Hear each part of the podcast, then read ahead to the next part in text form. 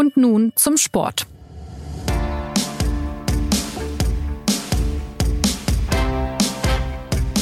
Der Sommer geht langsam zu Ende und die Nationalmannschaft kehrt zurück ins Gedächtnis der deutschen Fußballinteressierten. So richtig wohlige Gefühle weckt das Team von Bundestrainer Flick derzeit nicht. Zu viele schlechte Spiele und Niederlagen kosteten zuletzt viel Kredit beim Publikum. Trotzdem unternimmt die DFB 11 ab diesem Wochenende einen nächsten Versuch, um die Stimmung wieder zu verbessern. Erst geht's gegen Japan am Samstag und dann am Dienstag gegen Frankreich. Zwei nicht unbedingt leichte Gegner, weshalb es im Jahr vor der Heim-EM auch um die Zukunft des Bundestrainers gehen könnte. Der deutsche Fußball ist am Boden, stellte kürzlich auch Matthias Sammer im großen SZ-Interview fest. Reichlich Gesprächsstoff also und damit willkommen bei Und nun zum Sport, dem Fußballtalk der SZ. Mein Name ist Jonas Beckenkamp und ich spreche heute mit den DFB-Auskennern Martin Schneider und Christoph Kneer. Hallo ihr beiden. Hallo du einer. Hallo. Werbung Kennst du schon aus Regierungskreisen? Den Podcast der Bundesregierung? Hier erfährst du, wie man sich die Arbeit der Bundesregierung vorstellen muss. Wir schauen, nein, wir hören in den Maschinenraum. Wie werden Entscheidungen getroffen? Und warum so und nicht anders? Themen, Ereignisse, Termine, Alltägliches. Über all das reden wir in Aus Regierungskreisen. Jetzt reinhören, überall da, wo es Podcasts gibt. Christoph, du hast das Summer-Interview federführend mitgeführt, hast es abgetippt und ja, dann publiziert bei uns. Was waren denn seine Kernaussagen und was genau kritisiert denn dieser Mann, der ja doch ganz gute Einblicke in die Materie hat? Also an den Abtippvorgang kann ich mich noch ausgezeichnet erinnern. das ist durchaus kompliziert.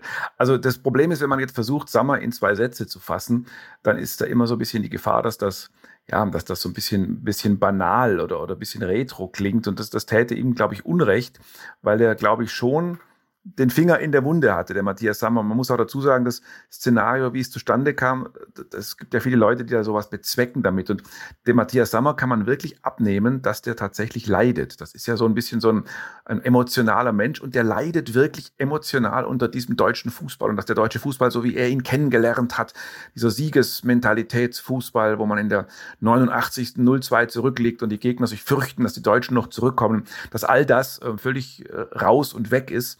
Und deswegen hat er sich sozusagen genau überlegt, was er da sagen möchte. Und im Grunde kreist seine Kritik darum, ich versuche das mal tatsächlich in drei Sätzen, dass der deutsche Fußball sich selbst all das, was er immer war und wofür er gestanden ist, völlig verloren hat. Also das sozusagen in einem, wie man heute weiß, falsch getimten Ausbildungskonzept sich selbst abtrainiert hat. Also all das, was man äh, Zweikämpfe, dass man so Tugenden nennt, aber auch guten Fußball. Die Deutschen haben ja nicht nur rumgerumpelt, wie man ihnen das eine Weile unterstellt hat, dass sie aber sozusagen sich selbst abgeschafft haben, aber durch nichts Neues ersetzt haben. Also die alte Identität abgeschafft. Wir wollen nicht mehr wie Deutschland spielen. I, das riecht streng, aber wer wir so ganz genau sein wollen, was wir ganz genau machen wollen, das wissen wir jetzt auch nicht. Und es kam dann schon sehr klar im Gespräch raus. Er hat das natürlich vorsichtig formuliert, weil er jetzt nicht als Nestbeschmutzer gelten möchte und nicht rückwirkend Menschen wie Joachim Löw oder Oliver Bierhoff, mit denen er ja auch schon im Clinch lag, beschuldigen möchte. Aber natürlich war der Kernvorwurf, dass der deutsche Fußball ein Jahrzehnt lang versucht hat, Pep Guardiola zu sein. Natürlich schon ein bisschen angespitzt vom, vom Spanien-Verherrlicher Jogi Löw. Wir haben versucht, Guardiola zu sein, so, spiel, so zu spielen wie die Spanier, wie Barcelona. Wir waren aber nie Guardiola und wir hatten auch nie Messi und Iniesta und Xavi in unseren Reihen. Und so haben wir uns irgendwie so einen Pseudo-Ballbesitz-Fußball angewöhnt, der 2014 gemischt mit den deutschen Tugenden und den Kämpfern und der Mentalität funktioniert hat. Aber dann, als die Lahms und Schweinsteiger sukzessive aufgehört haben, die Führungsfiguren ist bloß noch so eine hohle Kopie eines Ballbesitzfußballs übrig geblieben, aber keine eigene Identität mehr. Und so bilden wir halt aus auch. Das sind auch die neuen Spieler, die nachkommen. Die sind Kinder ihrer Zeit, die können nichts dafür. Und das war ihm wichtig, das zu sagen. Und er wollte, glaube ich, auch anstoßen, dass man jetzt sozusagen eine neue, starke Führungsfigur an die Spitze stellt, die das kapiert, die das benennt und die das ändert. Das sind ja durchaus potente, interessante Ideen, Martin. Man fragt sich so ein bisschen, warum ist Matthias Sammer mit diesen Vorschlägen nicht durchgedrungen im Verband, nachdem jetzt schon ja durchaus einige Turniere in den Sand gesetzt wurden und ja auch es bei den Frauen nicht lief und bei der U21. Also das ist so ein bisschen mein, meine Wahrnehmung. Warum ist er da nicht durchgedrungen? Nee, er spricht das ja selbst im Interview an. Matthias Sammer ist ja Teil dieser, dieser Taskforce, die äh, der DFB nach der verpatzten WM in Katar ins Leben gerufen hat und in der auch noch Karl-Heinz Rummenigge, Oliver Kahn, Oliver Minzlaff und Rudi Völler und Matthias Sammer äh, sitzen.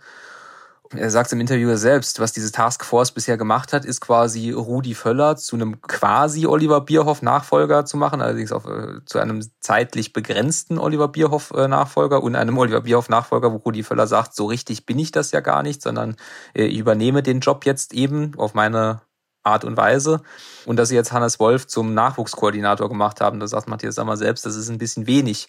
Der Grund, warum er nicht durchdringt, ist, ist jetzt meine Interpretation, ist, weil er eben äh, fundamentale Änderungen fordert. Also er fordert quasi vom ganzen Verband, äh, sich, sich auf den Kopf zu stellen. Und dazu ist der DFB in all seinen Verästelungen, in all seiner Behördenhaftigkeit und in all seinen hierarchischen Ebenen zu dem Schritt hat er sich noch nicht durchgerungen. Weil was Matthias Sammer erfordert, ist ja die Installation eines starken Sportdirektors. Diesen, diesen starken Sportdirektor hatten sie ja mit Oliver Bierhoff, der ja eine absolut prägende Figur war in diesem Verband über Jahre. Von dem hat man sich dann nach der WM in Katar getrennt, weil man gesagt hat, das ist jetzt ein verpatztes Turnier zu viel. Aber man hat ihn halt nicht ersetzt. Und Matthias Sammer fordert eben, jetzt müsste eine solche Figur nochmal kommen.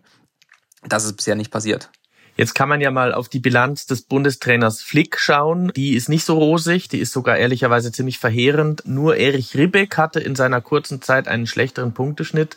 Christoph, wo siehst du denn die Problemlinien dieser Nationalmannschaft? Es sind ja einerseits äh, fehlende Ergebnisse und andererseits ist es ja auch spielerisch nicht so besonders herausragend. Naja, man kann es auf der Oberfläche betrachten und sich nur das letzte halbe Jahr anschauen. Dann landet man bei dem, was allgemein ja Hansi Flick vorgeworfen wird, also dass es nach dieser verpatzten WM in Katar eigentlich anstatt besser nur noch schlechter geworden ist und dass Flick erstaunlicherweise, was uns wirklich alle erstaunt, weil der ja eigentlich ein sehr pragmatischer Trainer ist und das beim FC Bayern ja nachgewiesen hat. Also, dass Flick im, im Wissen, dass er eigentlich keine richtigen Gewissheiten im Team hat, dass er keine klare Achse hat, dass er nicht klar benannt hat, wer ist mein Mittelstürmer und wer ist mein Abwehrchef, dass er in dieses in diese, in diese Unsicherheit hinein noch weiter experimentiert hat und damit natürlich niemandem den Gefallen getan hat. Weder seinen sogenannten Führungsspielern, weil es die nicht gibt, noch den armen, neu hinzugezogenen Experimentspielern, weil die natürlich überhaupt kein Gerüst und kein Geländer hatten, um sich, um sich festzuhalten. Von daher hat man eigentlich eine halbe, halbes, dreiviertel Jahr nach Katar eigentlich verschenkt. Das sozusagen der, der oberflächliche und der, der tagesaktuelle Grund. Aber natürlich, Hansi Flick ist ja nicht blind. Also das sind ja alles äh, sozusagen Versuche, vielleicht auch manchmal hilflose Versuche, aber ein größeres Problem anzugehen. Das größere Problem ist eben, und da sind wir auch wieder beim Sommerinterview angelangt, dass, es, dass man es momentan offenkundig mit einer Spielergeneration halt auch zu tun hat, ja, der man all das, was man Autorität und, und Führung und, und Mitdenken und so nennen könnte, einfach auch aberzogen hat oder nie vorgelebt hat. Es ging immer darum, das bessere System als 15-Jähriger auszuwählen und wie fängt das System die Taktik auf. Man hat so Männerfußballkriterien im Jugendfußball angewendet, wo die Jungs eigentlich selber mal einen Zweikampf führen sollen und selber eine Entscheidung treffen sollen und nicht nur darauf gucken, dass man das gegnerische System scoutet und übercoacht oder so bei den 15-Jährigen. Und auf diese Weise ist auch eine, ein Stück Selbstverantwortung bei den Spielern verloren gegangen. Das ist ja, was alle Trainer kritisieren. Nicht nur Hansi Flick, auch Thomas Tuchel. Das fällt allen Spitzentrainern auf.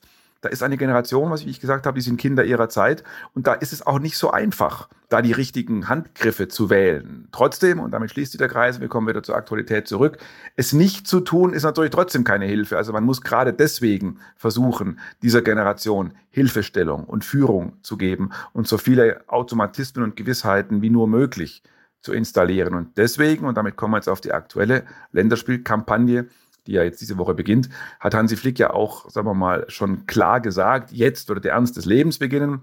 Jetzt würde er klar sagen, wer seine Führungsspieler sind, klar sagen, wie er sich die Mannschaft vorstellt. Das kann man ja auch so ein bisschen, ein bisschen dem Kader ansehen, den er jetzt nominiert hat. Da würde ich gerne mal reinschauen, also in die Mannschaft, Martin, weil wir jetzt über ja die unterlassene Hilfeleistung sprechen für aus meiner Sicht der doch gestandene Spieler, also Antonio Rüdiger spielt bei Real Madrid, Ilkay Gündogan war der Kapitän von Man City, ist jetzt in Barcelona, Gnabry, Leroy Sané. Ich frage mich so ein bisschen, wieso brauchen solch gute Spieler und so dekorierte Spieler noch eine Hilfestellung durch einen weiteren Führungsspieler hinter sich, neben sich? Wie siehst du das? Naja, ein paar von den Spielern, die du gerade genannt hast, sind ja sogenannte Führungsspieler, aber Christoph hat es ja angedeutet, Hansi Flick hat es halt verpasst, in dieser Mannschaft eine klare Hierarchie auch durch Aufstellung zu erzeugen. Wenn wir mal ins, ins Detail gehen, wer die, die potenziellen Führungsspieler sind bei der Fußballnationalmannschaft, dann landet man zuerst mal beim Kapitän Manuel Neuer, der ist seit einem halben Jahr verletzt. Dann ist der zweite Kapitän Thomas Müller, der war jetzt ein halbes Jahr lang nicht nominiert, ist jetzt kurz bevor wir den Podcast aufgezeichnet haben, ist er nochmal nachnominiert worden, weil Niklas Füllkrug sich verletzt hat. Dann hast du Josua Kimmich, der sich in einem bislang undefinierten Mittelfelddreieck mit, mit Leon Goretzka und Ilkay Gündoğan befunden hat, wo man bei der WM in Katar symbolisch in drei verschiedenen Spielen drei verschiedene Formationen gewählt hat. Da wusste man ja auch nicht genau, auf wen von den drei setzt Hansi Flick denn jetzt genau. Setzt er auf das Duo Kimmich-Goretzka, wie er es beim FC Bayern gemacht hat? Kann er eigentlich nicht, weil Ilkay Gündoğan ja eine überragende Runde bei Manchester City gespielt hat, als Kapitän von Manchester City die Champions League gewonnen hat. Da muss man eigentlich auf Ilkay Gündoğan setzen. Antonio Rüdiger hast du gesagt, im Prinzip der unumstrittenste Stammspieler bei Hansi Flick. Aber zum Beispiel bei Real Madrid ist er nicht unumstrittener Stammspieler. Da ist ein gewisser David Alaba Abwehrchef. Den kennt man in München auch noch. Und aus dieser diffusen Gemengelage hat sich halt einfach keine richtige Hierarchie in der Nationalmannschaft etabliert. Und jetzt kommen wir zur aktuellen Nominierung. Da versucht Flick jetzt einzugreifen, indem er relativ radikal Leon Goretzka, einer der drei Anführer im Mittelfeld einfach gar nicht mehr nominiert und sagt, den lasse ich jetzt außen vor. Und für mich, auch wenn Hansi Flick gesagt hat, es ist nicht endgültig, für mich und von den Reaktionen her klingt das schon relativ endgültig, dass er gesagt hat, auf den setze ich jetzt bis zur EM nicht. Und ich lege mich fest auf vor allem Ilkay Gündoğan und wie Josua Kimmich dann da reinpasst, das wird auch noch eine spannende Frage sein. Aber von der Hierarchie her versucht er jetzt Versäumnisse aus der Vergangenheit mit relativ radikalen Methoden zu korrigieren.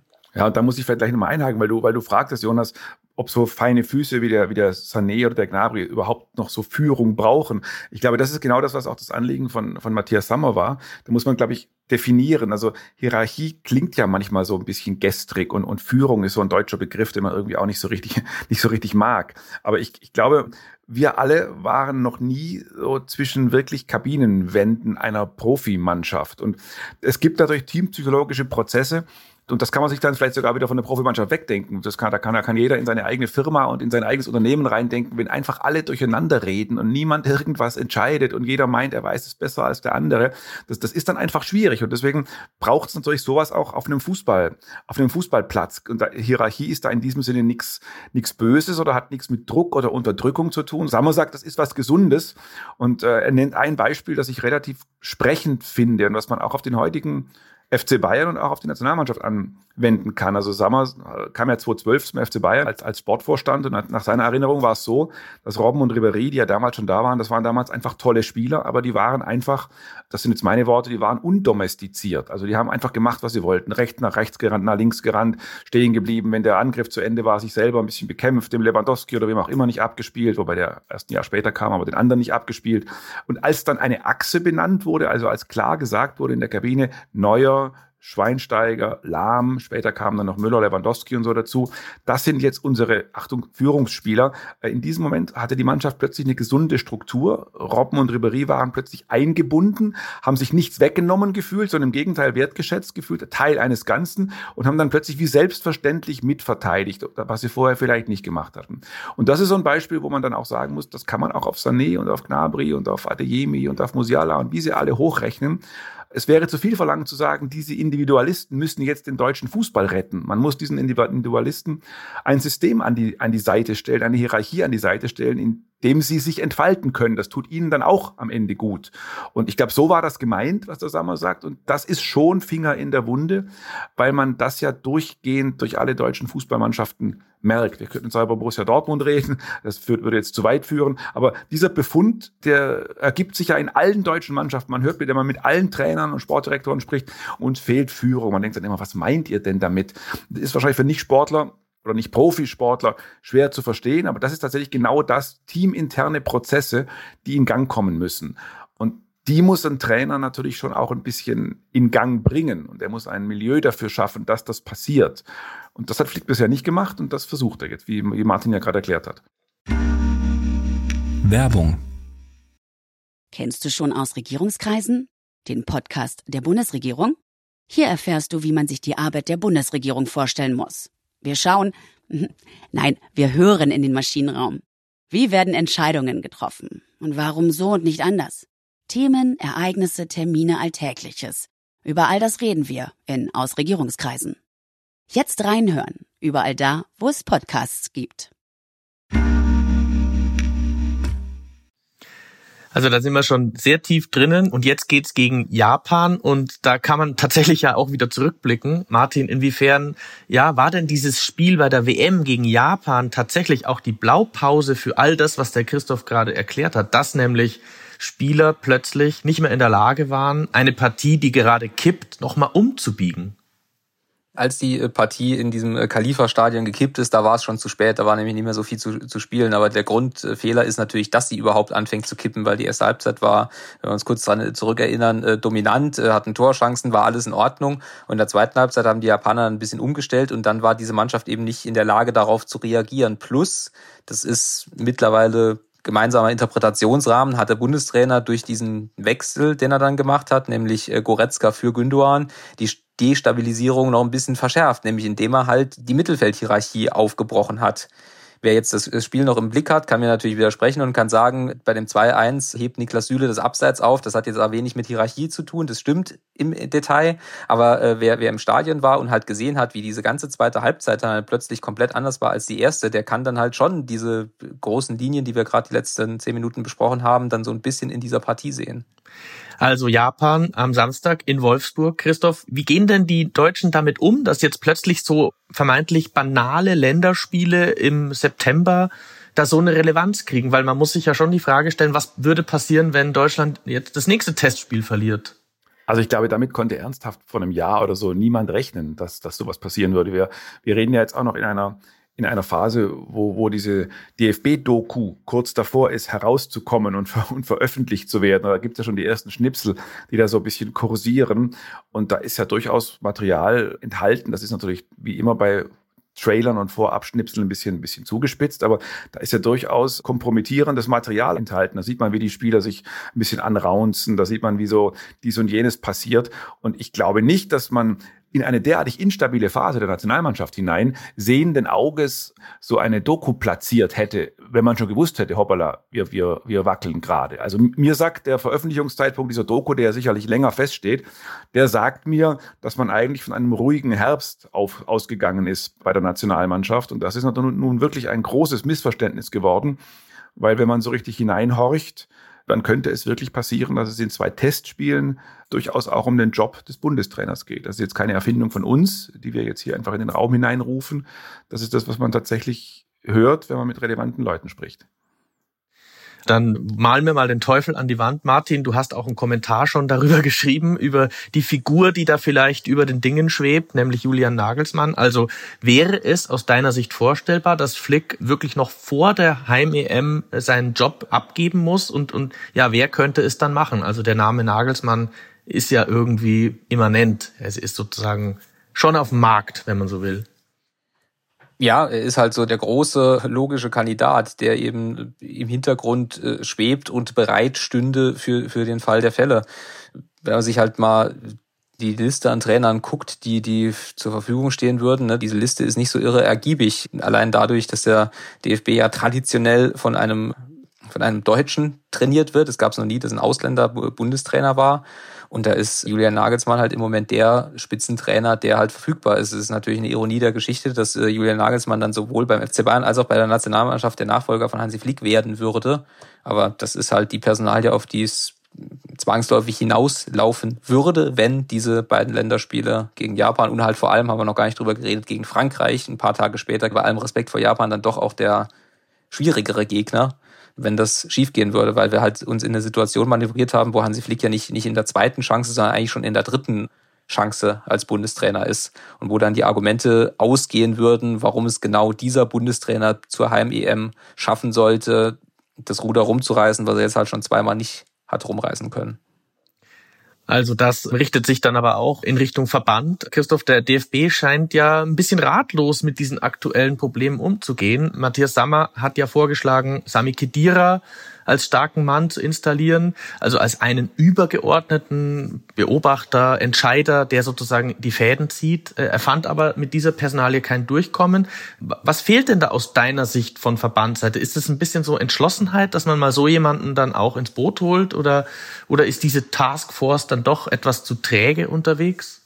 Ich glaube, diese Taskforce ist eine Beruhigungspille, um das, um das mal so ganz klar sagen zu können, die dem, die dem Volk sozusagen nach dem gescheiterten Turnier in, in Katar verabreicht wurde. Wenn wir uns das mal angucken, was wir in den letzten Monaten für kuriose, hochunterhaltsame Sachen erlebt haben. Also wir haben beim DFB zwei Taskforces erlebt, wovon die eine, äh, wenn man das, wenn man das glauben kann, was erzählt wird, erst im, bei ihrem ersten Treffen erfahren hat, dass es übrigens auch noch eine andere gibt und wo die eine Taskforce sich dann gefragt hat, was machen wir jetzt hier eigentlich ganz genau? Ah, es gibt noch eine andere Taskforce aus, ach so, und weitere Gremien gibt's auch. Also das ist sozusagen Szenario eins. Dann hüpfen wir rüber von Frankfurt nach München, einmal kurz in einen anderen Standort und äh, wenden uns dort dem sagenumwobenen Transferausschuss zu beim FC Bayern, wo sieben, vorübergehend acht Menschen drin gesessen haben, die ständig neue Spielernamen ins Gespräch gebracht haben, in einem kakophonischen Stimmengewirr, lauter, lauter starke Figuren mit einem großen Ego, wo jeder dachte, meine Idee ist die beste. Warum vergleiche ich das? Weil das für mich sozusagen auch ein Symptom der Krise des deutschen Fußballs gerade ist. Es fehlt überwölbend, würde ich mal sagen, eine, ja, eine, eine klare, akzeptierte Autorität, also sozusagen eine, eine Persönlichkeit, eine starke Figur, die einfach die, die Dinge entscheidet. Und das ist ja dieser alte Spruch, wenn man nicht mehr weiter weiß, gründe ich einen Arbeitskreis, das ist ja dieser alte Spruch. Und ich glaube tatsächlich, dass der deutsche Fußball gerade so seine Kompetenz oder seine vielleicht auch nicht vorhandene Kompetenz in Taskforces und Ausschüsse outsourced, um dann so ein bisschen Aktivität zu simulieren. In Wahrheit ist das in beiden Fällen ein, ein, ein, ein Ausweis großer Hilflosigkeit. Weder beim FC Bayern ist klar, wer entscheidet da jetzt gerade irgendwas. Ist das nicht immer noch Hönes und Rummenigge oder ist das wirklich der Dresden oder wer? Und, und bei der Nationalmannschaft weiß man auch nicht genau, weil du die Frage gerade stelltest, wenn man sich mal zu Ende denkt, wer müsste jetzt eigentlich eine Entscheidung über Hansi Flick treffen? Wer müsste im Zweifel an dem Stuhl ziehen? Da, da bleibt einem ja eigentlich nur der Präsident Bernd Neuendorf übrig, der ja noch nicht mit großer Stärke äh, und Tatkraft aufgefallen ist, es mal vorsichtig zu formulieren. Dann bleibt, dann kommt man zu Rudi Völler, der den Job sehr demonstrativ übergangsweise macht und schon bei in Leverkusen in seinem Hauptjob nicht als großer Trainerentlasser aufgefallen ist, was ja für ihn spricht. Dann ist man bei Aki Watzke, das hat der Martin ja in einem Kommentar beschrieben, der in einer Doppelfunktion zwischen Dortmund, DFB, DFL hin und her springen muss, Kraft Amtes. Allein die Tatsache, wer würde über Flick entscheiden und wir wissen es eigentlich gar nicht, zeigt schon, dass wir ein extremes Vakuum an klaren, glaubwürdigen Führungsfiguren haben. Und ja, ob das jetzt dann Semi Khedira gewesen, geworden wäre, wie Matthias Sammer vorschlägt, das weiß ich nicht. Aber Fakt ist, dass der Befund jedenfalls richtig ist. Da muss jemand sein, der auch ein bisschen die Verantwortung übernimmt und nicht immer nur sagt, die anderen waren es. Was noch erschwerend hinzukommt bei der Trainerfrage, ist die finanzielle Situation beim DFB, die nicht so wie es sich darstellt, nicht besonders rosig ist. Und eine Trennung von Hansi Flick wäre natürlich ein riesiger Kostenpunkt von einer äh, Installation von möglicherweise Julian Nagelsmann ganz zu, ganz zu schweigen. Das heißt, der DFB hat, äh, mal davon abgesehen, wie die Entscheidungsstrukturen sind, einfach äh, rein ein, ein monetäres Interesse daran, Hansi Flick äh, als Bundestrainer zu behalten. Ja, da hängen ja auch Co-Trainer dran und da hängt ein Stab dran und sowas. Und wenn man die Gehälterzahlen, die wir jetzt hier nicht, weil wir sie nicht auf Papier gesehen haben, nicht einfach hier in den Raum reinrufen wollen, aber die sind ja wirklich also das, was man hört, ist wirklich massiv und hoch. Wenn man da eine Abfindung hochrechnet oder Abfindungen für den Stab, da ist man schon bei Summen, die sich der DFB jetzt wahrscheinlich nicht mehr leisten kann. Oder nicht mehr leisten können sollte. Und noch, noch einen äh, Zuruf zu dieser Taskforce. Ne? Die Absurdität dieser Taskforce sieht man ja allein daran, dass da Karl-Heinz Rummenigge und Oliver Kahn drin sitzen, wo der, der, der eine beim FC Bayern äh, raus ist und zwar auch nicht schiedlich-friedlich beim FC Bayern raus und der andere äh, wieder rein und die jetzt trotzdem sich über die Zukunft des deutschen Fußballs Gedanken machen müssen. Christoph hat's Beruhigungspille äh, genannt. Ich würde noch die Interpretation in den Raum rufen, dass man halt versucht hat, über diese Taskforce schlicht und ergreifend Zeit zu gewinnen. Und man hat einfach darauf spekuliert, dass Hansi Flick das wieder hinkriegt in diesem äh, pflichtspiellosen Länderspieljahr und dass er eben nicht die zwei äh, Länderspiele im, im Frühjahr war es ja schon gegen äh, Peru und Belgien, dann vor allem halt diese diese Experimentierphase gegen äh, Ukraine, äh, Polen und Kolumbien, dass es halt so schief geht, dass man jetzt eben in der, in der Situation ist, wo man einfach äh, einen irren Handlungsdruck macht. Sie haben sich da einfach verzockt, auch ein Stück weit.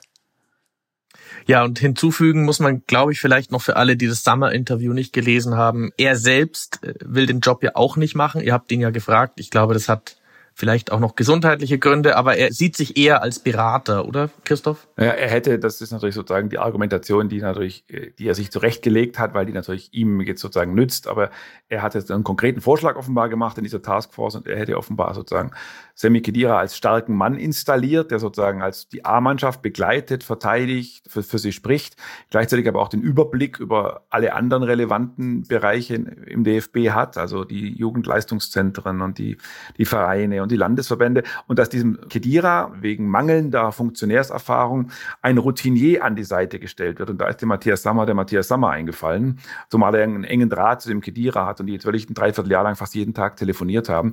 Und dann der Hannes Wolf, der jetzt zu einem äh, reinen Nachwuchsdirektor gemacht wurde vom DFB. Der hätte dann in der, in der Sammer Kedira Konstruktion auch eine Rolle gespielt. Der hätte sich dann sozusagen federführend um den Nachwuchs gekümmert. Also das war sozusagen Sammers Vorschlag. Sammers Vorschlag war Kedira Wolf mit einem Sammer dabei.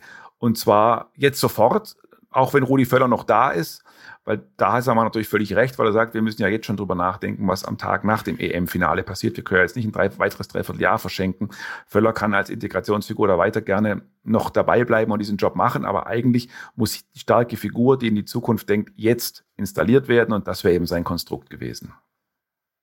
Dann würde ich noch zum Schluss ein bisschen über das Personal im Nationalteam selbst sprechen. Matthias Sammer hat ja auch eben die genannte Achse vorgeschlagen. Das hört man ja immer wieder, wenn es nicht läuft dass der Trainer eine, ja, eine Reihe installieren soll von etablierten Spielern und sagt, auf die setze ich, ihr, ihr seid meine Jungs äh, und darum herum dann eine Mannschaft zu bauen. Martin, warum ist es dem Bundestrainer bisher nicht gelungen, mit dem vorhandenen Personal so eine Achse zu bilden? Ich, ich versuche es mal im Sinne von Hansi Flick zu interpretieren. Irgendwie hat er dieses Problem auch schon geerbt. Also es war auch schon unter Joachim Löw so, dass Joachim Löw sich da nicht festgelegt hat. Ich habe vor kurzem aus Recherchegründen mir nochmal diese EM 2021 angeguckt, wo Deutschland ja im Achtelfinale gegen, gegen England ausgeschieden ist. Und da war es auch schon so, dass Joachim Löw diese, diese Spieler es nicht geschafft hat, auf dem Mittelf im Mittelfeld zu verteilen. Da haben dann im Mittelfeld zusammen Toni Kroos und Ilkay Gündoğan gespielt. Und wenn wir uns gerade mal vergegenwärtigen, wie sehr Thomas Tuchel auf, eine, auf einer Holding Six, auf einem defensiven Mittelfeldspieler besteht. Also die Kombination Toni Kroos und Ilkay Gündoğan im zentralen Mittelfeld, also viel offensiver kann ich eigentlich gar nicht aufstellen. Das heißt, da hat Joachim Löw schon quasi davor zurückgeschreckt, eine, eine, eine Entscheidung zu treffen, eine klare Hierarchie zu treffen, weil es halt einen Spieler gekostet hätte, den man eigentlich nicht halt vor die Tür setzen kann. Also Kimmich, Goretzka, Gündoğan, Kroos, sondern ist Toni Kroos zurückgetreten und die drei waren halt noch übrig. Und Hansi Flick hat ja, Christoph hat's äh, angedeutet, immer einen, einen pragmatischen Ansatz was ich grundsätzlich auch sympathisch finde. Also er versucht sich halt keine Optionen aus irgendwelchen Gründen zu verbauen, weil er halt sagt, es wäre ja doof, weil dann fehlt mir die Option ja irgendwann. Aber in dem Fall hat er sich einfach alles zu lange zu offen gelassen und irgendwann, wenn die Entscheidung eigentlich notwendig gewesen wäre, konnte er sie dann halt nicht mehr treffen. Und das war im Prinzip in Katar bei diesem Japan-Spiel, wo er sich dann halt dafür entschieden hat, mit äh, Gündogan und Kimmich im Mittelfeld zu spielen und Leon Goretzka möglichst früh in der zweiten Halbzeit einzuwechseln, damit er halt auch noch gespielt hat. Diese Entscheidung, die über diese Hierarchie jetzt äh, symbolisch am Mittelfeld erklärt, hat er halt einfach offen gelassen, offen gelassen, offen gelassen und jetzt hat er sie getroffen, indem er Leon Goretzka draußen gelassen hat, was Pech oder Unglück oder keine Ahnung, halt ausgerechnet in der Sekunde, wo Leon Goretzka wieder eigentlich zwei ganz gute Spiele für den FC Bayern gemacht hat. Aber grundsätzlich bin ich der Meinung, dass man diese Entscheidung treffen müsste. Die Frage ist jetzt nur, ob er sie rechtzeitig getroffen hat oder ob es halt jetzt nicht schon wieder zu spät ist. Völlig richtig erklärt und dann kann man sozusagen anhand dieses Japan-Spiels, das ja wirklich jetzt auch stattfindet, nochmal tatsächlich diesen Kreis nochmal schließen, weil Martin das gerade sagte.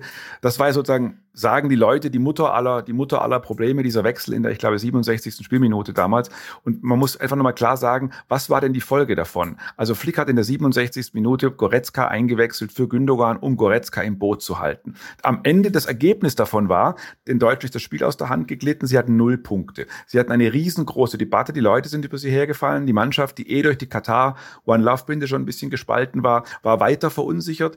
Ilkay Gündogan war irritiert, weil er sagt, ich bin doch der beste Mann, warum wechselt der mich aus? Leon Goretzka war irritiert, weil er gesagt hat, warum wechselt der mich überhaupt nur ein? Jo Joshua Kimmich wusste nicht genau, wer spielt eigentlich neben mir. Also dieses gut gemeinte, ich habe alle drei im Boot und lass mir alle drei Optionen offen, hat im Grunde ja, hat im Grunde alle irritiert und beschäftigt uns bis heute.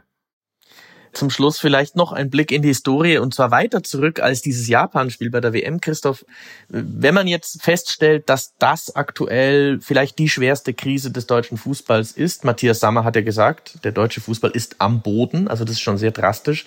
Wie ging man denn in der Vergangenheit mit ähnlichen Momenten um? Auch Stichwort Rumpelfußball oder vielleicht gibt es noch andere Anhaltspunkte, wie sowas früher gelöst wurde? Also man würde auf den ersten Blick meinen, es gab tiefere Krisen, den berühmten tiefsten Tiefpunkt, den ja Rudi Völler damals äh, im Fernsehstudio benannt bekommen hat. Tatsächlich war es so, dass gerade 2000 und 2004 bei den jeweiligen Ausscheiden der Mannschaft war der Fußball natürlich viel, viel schlechter, als er jetzt ist. Von daher war die Krise im Grunde viel tiefer, einerseits. Andererseits ist sie jetzt viel unbegreiflicher, weil man ja jetzt vermeintlich die guten Füße auf dem Platz hat. Man hat ja Sané, man hat Musiala, man, man, man, man hat Gnabry. Das sind ja tolle Spieler, die gab es 2000 und 2004 bei den großen vermeintlichen Katastrophen gar nicht. Deswegen ist die Krise jetzt äh, vielleicht nicht tiefer, aber deutlich struktureller. Und zumal man die ganzen Ausscheiden bei den Turnieren hintereinander an einer Hand schon bald nicht mehr abzählen kann. Also deswegen eine so große Strukturkrise, eine so große Orientierungslosigkeit gab es wahrscheinlich in der halbwegs jüngeren Vergangenheit noch nie, würde ich mal so sagen. Was man, was natürlich gegen Hansi Flick äh, spricht, äh, das ist wirklich also ein, ein pragmatischer Trainer, der, der sehr viele, das muss ich immer in diesem Moment dazu sagen, der extreme Verdienste hat, der das beim FC Bayern in neun Monaten damals in einer unglaublichen Weise hinmoderiert hat. Also diese, dass der diese Qualitäten hat, ist unbestritten. Trotzdem muss man sagen, äh, historisch, da kann er vielleicht gar nichts dafür, historisch spricht eine Sache gegen ihn. Immer wenn der deutsche Fußball äh, mit wackelnden Bundestrainern zu lange gewartet hat, ist es am Ende tatsächlich nicht gut gegangen. Also wer sich noch erinnert, die Zeit Berti Vogts damals, äh, nach der EM 96, wo er Held war, kam das aus bei der WM 98 und dann hieß es überall, Berti muss weg und die großen Schlagzeilen, lieber Herr Vogts, unterschreiben Sie hier.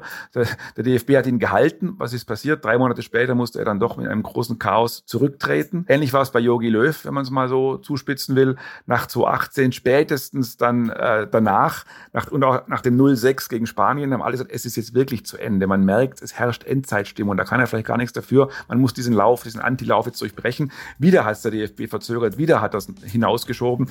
Und am Ende war die Krise nur noch noch größer und noch schwerer lösbar. Und da könnte man doch jetzt sagen, Hansi Flick befindet sich jetzt schon in seiner dritten Chance. Ne? Also die zweite hat er schon nach Katar bekommen, jetzt hat er schon die dritte. Ähm, deswegen DFB historisch, ich sag's mal so, sollte er jetzt mal anfangen zu gewinnen. Okay, also dann kommen wir zu dem Fazit. Deutschlands Fußball hat Husten, Rücken und leidet unter allgemeiner Schwäche. Das haben die vergangenen Jahre deutlich gezeigt und doch muss der Bundestrainer es versuchen, irgendwie ein konkurrenzfähiges Team auf die Beine zu stellen. Am besten schon am Samstag gegen Japan in Wolfsburg und dann am Dienstag in Dortmund gegen die Franzosen. Zwei durchaus potente Gegner also, da könnten die Dinge noch komplizierter werden. Wie es ausgeht, können Sie dann bei uns in der SZ nachlesen mit Hintergründen, Spielberichten und Einzelkritiken. Mein Dank geht aber zunächst an Martin und Christoph und ebenso an unseren Produzenten Jakob Anu. Teilen Sie uns gerne Feedback mit unter podcast.sz.de. Wir freuen uns und damit sage ich Tschüss bis zur nächsten Woche.